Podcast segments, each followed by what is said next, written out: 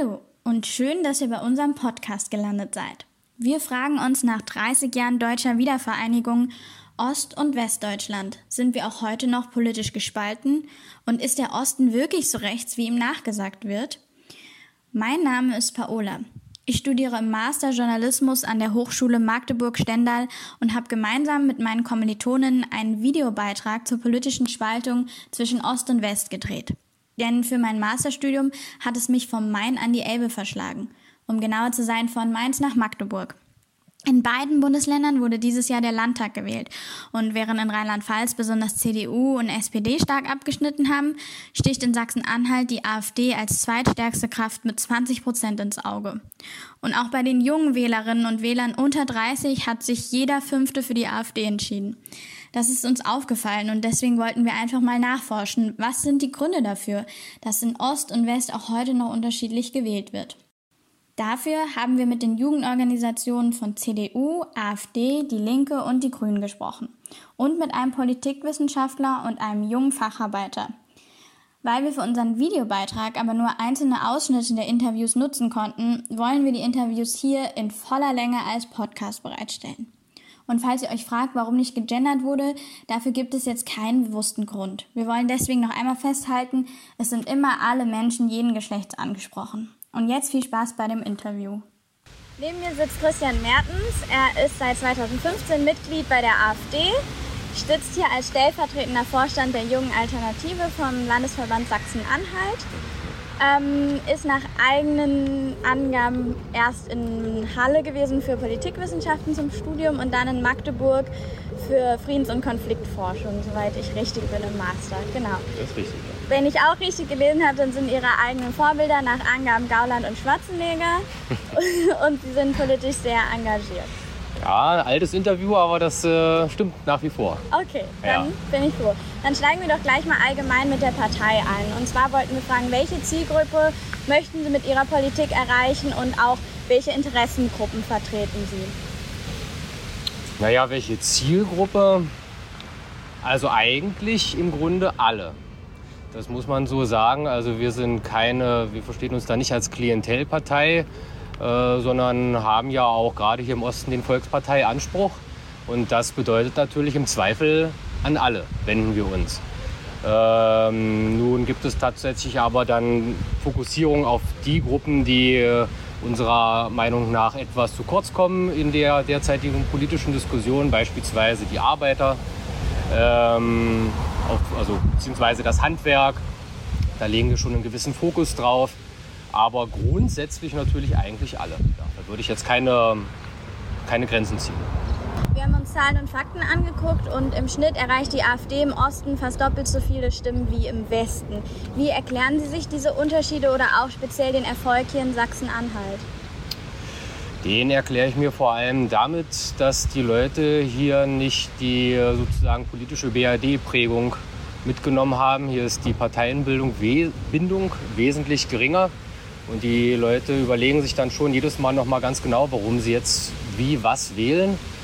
Ähm, und äh, wo wir gerade bei dem Thema sind, würde ich tatsächlich sagen, auch dass der Osten aufgrund, sage ich mal, der Geschichte, die er ja hat, tendenziell eher freiheitsliebender ist und sich ungern bevormunden lässt, egal in welcher Situation und aufgrund welcher konkreten Situation, die nun gerade vorliegt, ob das jetzt nun Corona war oder damals äh, mehr oder weniger ja, anhaltend die Flüchtlingsfrage. Und ähm, ja, daher, das sind so ein paar Punkte, die ich dazu nennen würde. Ja, der Ostbeauftragte der Bundesregierung, Marco Wanderwitz, hat dazu ja auch einige Worte gefunden. Äh, ich zitiere, er hat gesagt, die Ostdeutschen seien teilweise diktatursozialisiert und auch nach 30 Jahren nicht in der Demokratie angekommen. Ähm, was halten Sie da persönlich von? ja, also auch unser äh, jetzt ja schon wieder neuer Fraktionsvorsitzender Oliver Kirchner hat dazu ja auch schon passende Worte gefunden. Ich sage mal, im Wahlkampf war Herr Wanderwitz wirklich unser bester Wahlkämpfer. Denn wenn der Beauftragte für die ostdeutschen Bundesländer die Ostdeutschen beschimpft, und zwar auf die immer wieder gleiche Art und Weise, die ja auch sonst im politisch-medialen äh, Establishment so vorherrscht. Wer die AfD wählt, das sind letzten Endes alles irgendwelche verkappten oder echten Rechtsextremisten oder ähnliches. Man sei nicht in der Demokratie angekommen. Ich sage genau das Gegenteil. Ähm, denn wer die größte Oppositionskraft in Deutschland unterstützt, warum soll der nicht in der Demokratie angekommen sein? Und dann will ich auch nochmal auf was hinaus. Unsere größten, unseren größten Zuspruch, den haben wir bei denjenigen Bevölkerungsgruppen, die ihre sozusagen Sozialisation nicht in der DDR erlebt haben, äh, sondern mehr oder weniger in meiner Generation und noch ein paar Jahre mehr. So in dem Bereich tangiert sich das ein. Und die Leute, die die meiste Zeit in der DDR gelebt haben und auch dementsprechend in ihr sozialisiert wurden, nämlich die Generation 55, 60 plus, äh, da haben wir bedauerlicherweise die, äh, muss ich auch so sagen, die geringsten Zustimmungswerte. Und von daher stimmt das alles äh, in meinen Augen hinten und vorne nicht. Und wer sich eben anmaßt, als Ostbeauftragter die, Ostdeutschen zu, die Ostdeutschen zu beleidigen, naja, da musste wohl jemand äh, sozusagen in seinem politisch-sozialen Umfeld mal wieder ein bisschen auf die Pauke hauen, um sich ins Gespräch zu bringen. Aber mehr fällt mir dazu eigentlich nicht ein. Also ist es praktisch auch die politische Positionierung ein bisschen auch eine Generationenfrage mittlerweile? Zum Teil sicherlich schon, wobei ich natürlich sagen muss, diese Wahl wird sicherlich auch deswegen ein Sonderfall gewesen sein, weil ja nun gerade auch in der allgemeinen Diskussion äh, die Älteren, also aufgrund der Corona-Lage, immer ganz massiv als Risikogruppe definiert wurden egal wie man dazu nun letztlich äh, steht oder nicht. Und gerade die älteren Herrschaften natürlich sehr große Sorgen auch um ihre Gesundheit hatten, ja letzten Endes teilweise sogar um ihr Leben. Ähm, und äh, dass aufgrund dieser besonderen politischen Lage, in der wir uns jetzt befinden oder befunden haben zur Wahl, gerade diese Personen vielleicht nicht ihre Stimme einer Partei geben, die sagt, das ist äh, die Maßnahmen, die hier getroffen worden sind, in dieser Form nicht gerechtfertigt sind, übertrieben und müssten vielleicht doch in bestimmten Bereichen zurückgenommen werden, dass nun gerade diese Partei von den Älteren dann nicht so extrem gewählt wird, das kann man vielleicht schon irgendwo nachvollziehen. Ja. Okay. Ja, Sie haben vorhin auch schon die Wählerschaft von Ihnen angesprochen und so ein bisschen die Zusammensetzung. Äh, ich komme aus Westdeutschland, das war für mich eigentlich nie ein Thema, bis ich nach Ostdeutschland kam und man auch immer wieder mit dem Vorurteil konfrontiert wäre, der Osten sei rechts. Wir haben uns dann angeguckt, wenn man sich die AfD-Wähler anschaut, dann weisen Teile der Wählerschaft mehr Nähe zum Rechtsextremismus auf, als bei anderen Parteien das der Fall ist. Trägt dann die AfD vielleicht mit bei zu diesem Vorurteil, der Osten sei rechts? Ja, einerseits würde ich äh, überhaupt erstmal unterscheiden zwischen rechts und rechtsextrem. Denn rechts bin ich sicherlich auf jeden Fall aber jedenfalls in den meisten Politikbereichen, aber das hat eben nichts mit Rechtsextrem zu tun. Und das ist ja so eine allgemeine Diskussion. Links bis linksradikal kann quasi jeder sein und damit auch in höchste Ämter kommen. Aber äh, sobald jemand auch nur den, den kleinsten Touch bekommt, er könnte irgendwo rechts von der CDU stehen, da wird schon verdammt kompliziert. Das wäre schon mal das eine. Und ähm, ja, das, das wäre sozusagen die Hauptsache, die ich dazu zu sagen hätte. Und dann ist natürlich auch immer die Frage, wer gibt solche Umfragen in Auftrag, welche Leute melden sich dann, wie werden die Ergebnisse interpretiert. Das sind ja letzten Endes alles, letzten Endes alles Sachen, die ich äh, mir während meines Studiums auch aneignen durfte. Und von daher bin ich da mal ein bisschen skeptisch. Ähm, wenn man dann eben auch immer wieder Situationen hat, in denen äh, doch auch parteipolitisch engagierte Wissenschaftler, äh, linken Journalisten dann Ergebnisse zuspielen, die diese dann veröffentlichten und in denen dann gesagt wird, alle oder unverhältnismäßig viele AfD-Wähler seien Rechtsextreme. Da habe ich so ein bisschen auch meine methodischen Probleme mit. Das heißt, Sie würden aber der Aussage zustimmen, der Osten ist rechts, aber nicht rechtsextremer als der Westen? Naja, also auf jeden Fall gibt es mehr wie soll ich das ausdrücken, heimatliebende, so scheint es zumindest, Patrioten in Ostdeutschland, ja. Okay. Dann gehen wir jetzt nochmal auf das Thema auch Ost-West auf, weil das ja das Hauptthema ist. Mhm. Und zwar, wenn man sich auch die Entscheidungs- und Machtpositionen in Ostdeutschland anschaut, dann ähm, fällt auf, dass sie oft durch Westdeutsche besetzt werden. Also hohe Gerichte, Universitäten, auch in Bildung und Medien spiegelt sich das wieder. Würden Sie zustimmen, wenn man sagt, der Osten ist strukturell auch benachteiligt? Ja gut, da sprechen die Zahlen ja mehr oder weniger auch tatsächlich für sich, genauso wie Sie das gerade sagen.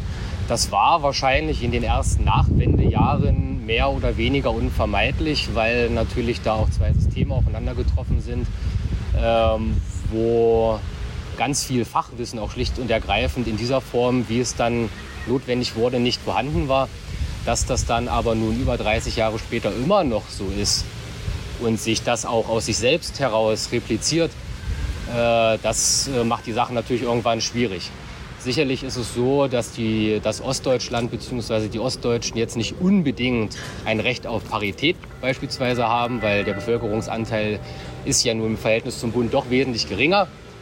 Aber was die, äh, gerade sage ich mal, die Länder angeht, was Sachsen-Anhalt angeht, ist es natürlich schon eigenartig, wenn im politischen Betrieb, im medialen Betrieb, im, Jurist, im juristischen Betrieb, bei den Wissenschaften äh, die führenden Positionen vornehmlich von Westdeutschen übernommen werden und sich das auch nach wie vor immer weiter so fortsetzt, weil es dann anscheinend so zu sein scheint, dass Westdeutsche überwiegend Westdeutsche anstellen, zu denen man vielleicht auch eine etwas unverkrampftere Nähe hat, mit dem man vielleicht denkt, dass man hier besser arbeiten könnte. Vielleicht hat es auch irgendwas mit Politik zu tun, das weiß man ja im individuellen Fall immer nicht.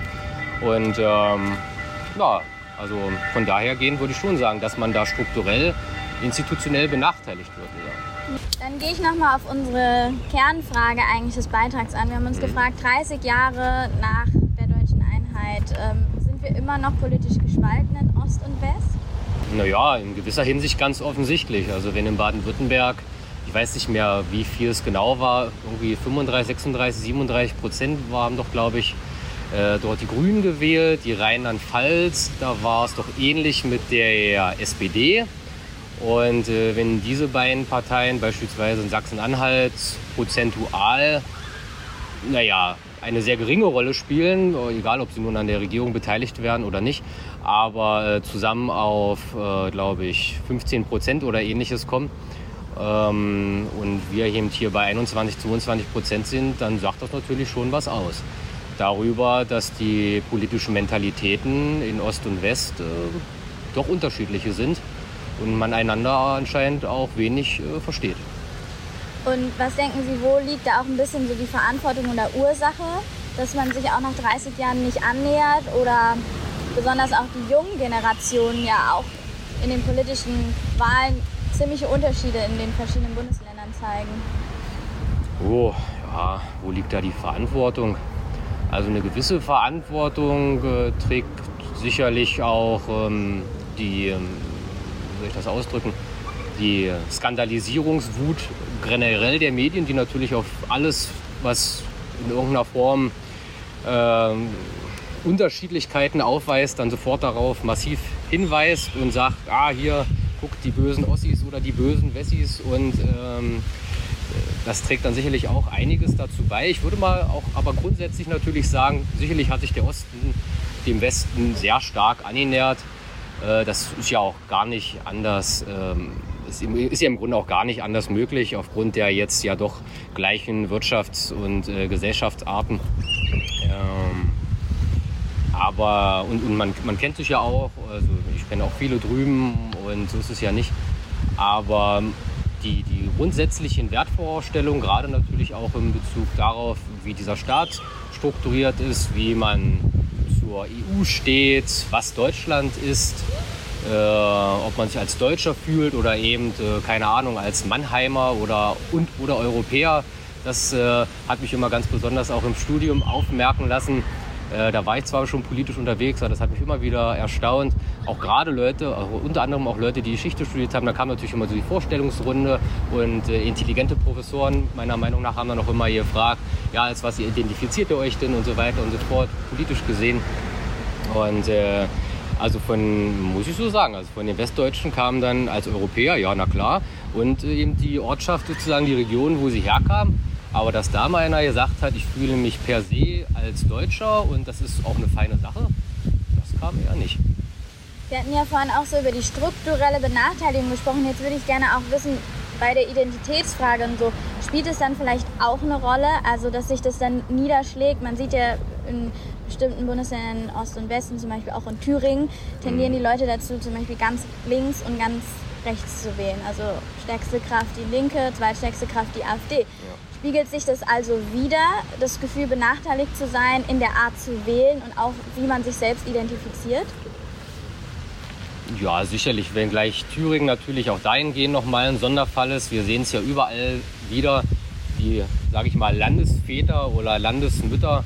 In äh, Thüringen ist es ja nun mal Bode Ramelow äh, von den Linken mit seiner großen Strahlkraft, der hier auch die meisten Stimmen geholt hat. Ähm, ähnlich wie eben in Baden-Württemberg oder in Rheinland-Pfalz. Mm, ja, also das hat das sicherlich was damit zu tun. Ja, also die, das hat ja auch was mit unseren Altersgruppen zu tun, in denen wir hier stark sind. Ich würde das alles miteinander kombinieren, kombinieren und sagen, Leute, die mitten im Leben stehen, die arbeiten gehen, ähm, die auch eine Familie auf, also sozusagen, äh, also eine Familie gründen, Kinder in die Welt setzen und sie aufziehen, äh, die wirklich viel malochen müssen und äh, die dann immer sehen, wie immer mehr Steuergeld davon abgezogen wird. Äh, und was hat man denn dann so, sozusagen davon? Also politisch wird man äh, im Zweifel in die rechte Ecke gestellt oder am besten Fall nicht beachtet. Und äh, einem werden die Freiheitsrechte immer mehr entzogen. Gerade jetzt auch in der Corona-Problematik war das ja nur eines der Hauptthemen. Und ansonsten wird man im Zweifel eben beschimpft und hat im Positiven verhältnismäßig wenig, äh, zumindest von dem, was man so von dem politisch-medialen Komplex zu erwarten hat. Ähm, und dass man da dann natürlich auch diejenigen Parteien eher wählt, die diesen Protest äh, ins Land tragen. Mag das dann eben äh, die Linke sein oder sind es wir, je nachdem, das ist vielleicht ein bisschen regionalspezifisch. Ähm, das kann man nachvollziehen, ja. Ja, ähm, wenn man sich das auch anguckt, die Linke verliert ja unter anderem auch immer wieder Wähler an die AfD. Mhm. Ähm, wenn ich mich richtig informiert habe, waren Sie in Ihren Jugendjahren ja auch eher links zu verorten. Wie kommt denn, wie kommt denn so ein Wandel von links nach rechts? Weil zwar vielleicht einige verbindende Elemente da sind, aber ja die Ausrichtung oder auch die Identität äh, in den beiden Positionen ja doch sehr unterschiedlich ist. Ja, also ich sag mal, das mit der linken Szene mehr oder weniger, da ist man eigentlich reingerutscht. Mhm. Als, als Stadtkind hier über die Schule, irgendwie kam das. Also, da habe ich mir tatsächlich damals keine großartigen Gedanken drüber gemacht. So war der Freundeskreis mehr oder weniger sozialisiert. Äh, so hat man das auch in den Clubs und in den Bars wahrgenommen. Da hat man sich keine großartigen Gedanken drüber gemacht, muss ich ganz ehrlich sagen. Das war einfach so. Ähm, und ja, irgendwann wird man ja dann auch älter und kommt auch aus der Stadt raus, also aus dem Heimatort raus. Ich war ja auch viel im Ausland unterwegs, viel von Europa gesehen. Ich war in, Estland im Austauschsemester. Ähm, ich war ein Jahr in Australien. Ja, hat man, hat man viel gelesen. Und dadurch öffnen sich dann natürlich auch neue Welten, die diese Normalität, die hier dann sozusagen für eine Weile Normalität war.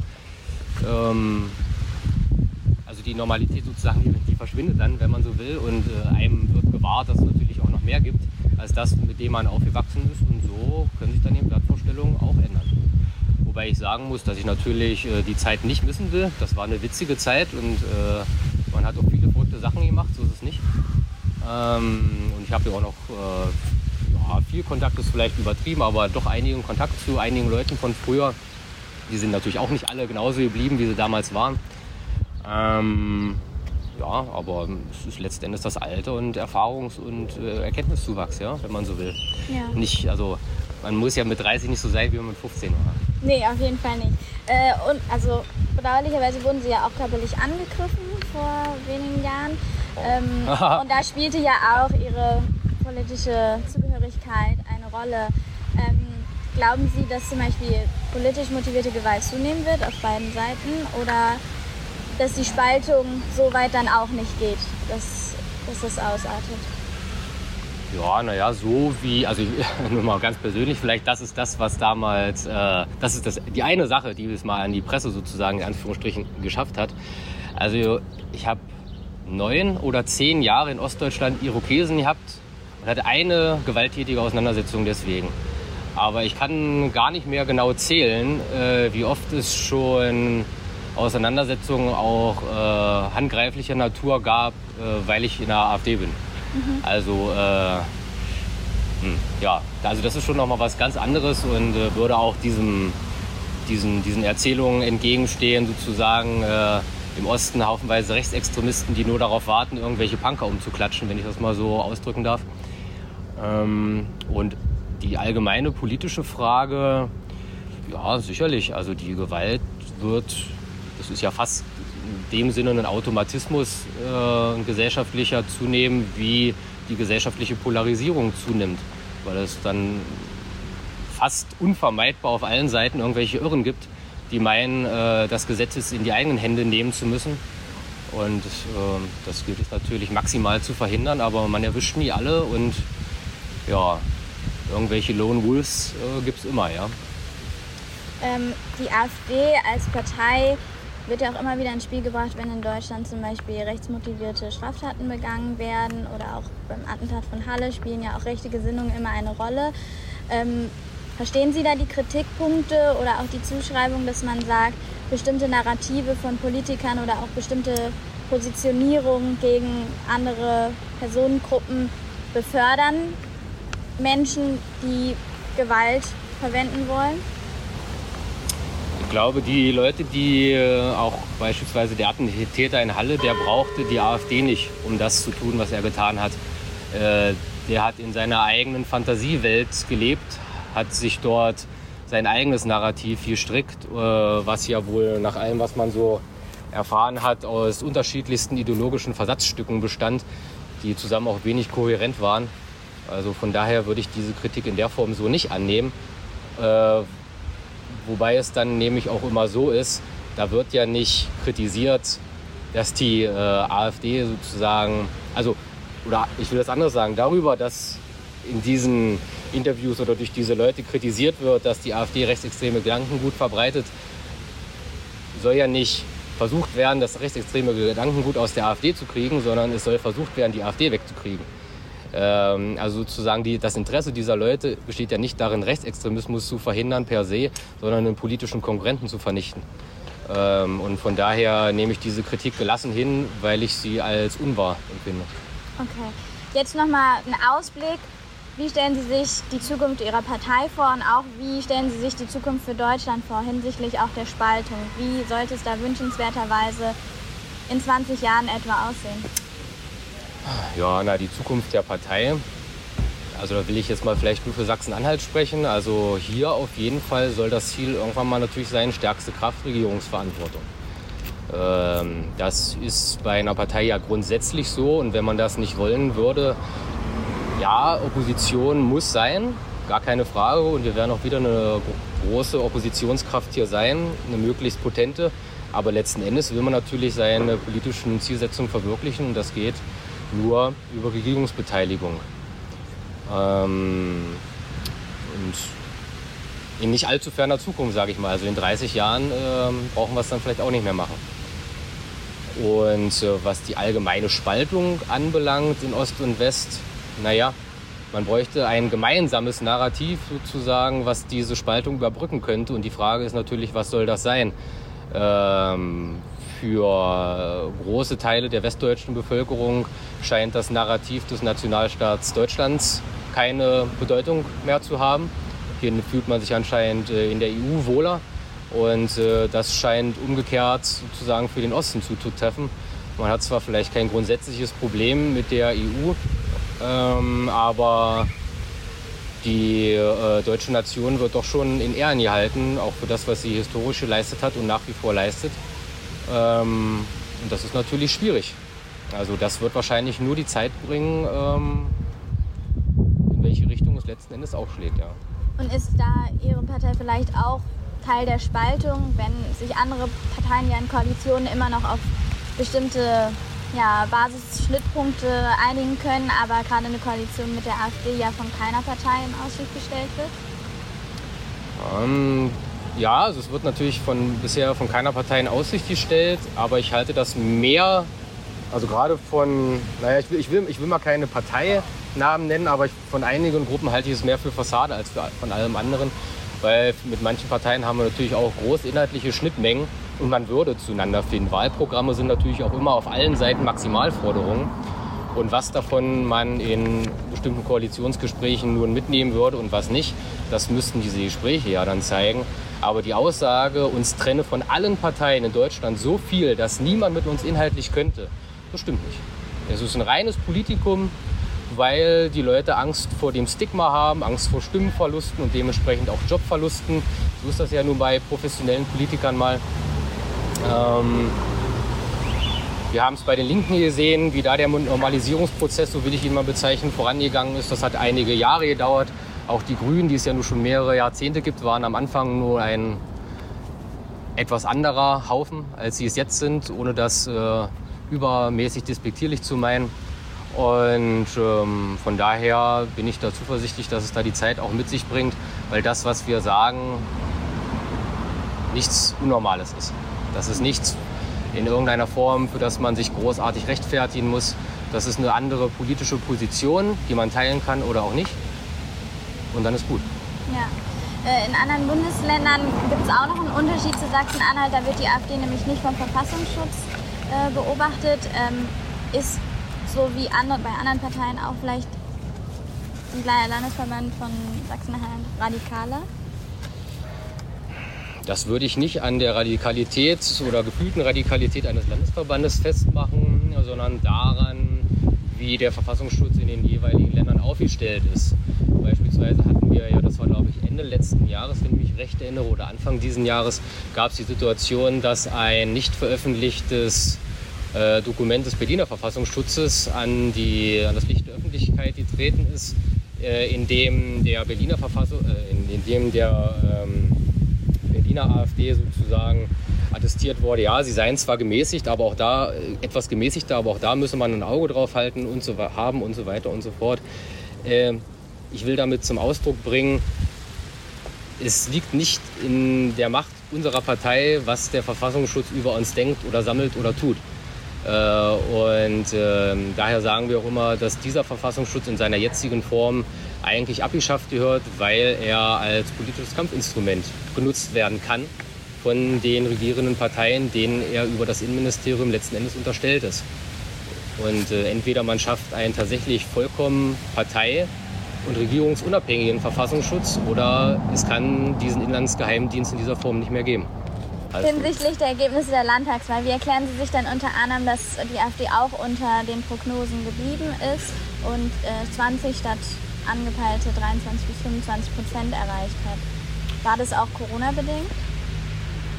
Also erstmal war es sicherlich für alle Beteiligten unerwartet. Also sowohl für uns als auch für die CDU oder auch alle anderen. Damit hat in dieser Form, glaube ich, keiner gerechnet. Und äh, das lässt sich meines Erachtens nur dadurch erklären, dass es die paradoxe Situation gab, dass uns starke Umfragewerte geschadet haben. Weil es letzten Endes dann zu einem äh, auch etwas herbeigeschriebenen, aber letzten Endes war es ja, haben sie auch die Wahlergebnisse gezeigt, Kopf an Kopf, an Kopf rennen, ähm, dass es eben dann letzten Endes darum geht, zwischen der CDU und uns und äh, das sieht man ja auch anhand der Wählerwanderungen. Äh, dann haben sich anscheinend sehr, sehr viele Leute dafür entschieden, die sonst was anderes gewählt hätten. Die Grünen, die SPD, die Linke. Äh, doch ihr Kreuz, zumindest bei der Zweitstimme, bei der, anscheinend aufgrund der Direktmandate, das sieht man ja auch bei der Erststimme zu machen, ähm, um uns zu verhindern. Das muss man erstmal zur Kenntnis nehmen. Äh, auf zweier, in zweierlei Hinsicht, nämlich einmal, ähm, dass es anscheinend ideologisch gesehen möglich ist, den Leuten äh, von der Linkspartei, den Grünen oder der SPD mal schnell zur ähm, CDU zu gehen.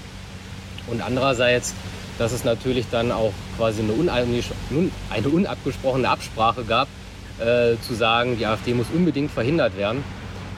Ähm, ansonsten das Wahlergebnis, ja, stabilisiert, sage ich jetzt erstmal für den Moment. Äh, wir haben da, denke ich, eine gute Fraktion reingekriegt. Ähm, aber das Ziel ist, ist, ist, damit natürlich nicht erreicht. Ähm, das Ziel, was ich vorhin auch formuliert habe, stärkste Kraft zu werden und damit auch Regierungsanspruch zu bekommen. Und da müssen wir hin. Okay, die letzte und abschließende Frage. Was wünschen Sie sich für die nächsten Generationen mit Hinblick auf Ost und West? Also die Generationen, die nach uns folgen, wünschen Sie sich da eine Annäherung, ähm, eine Veränderung, mehr Sichtbarkeit? Was wäre da so Ihre Idealvorstellung?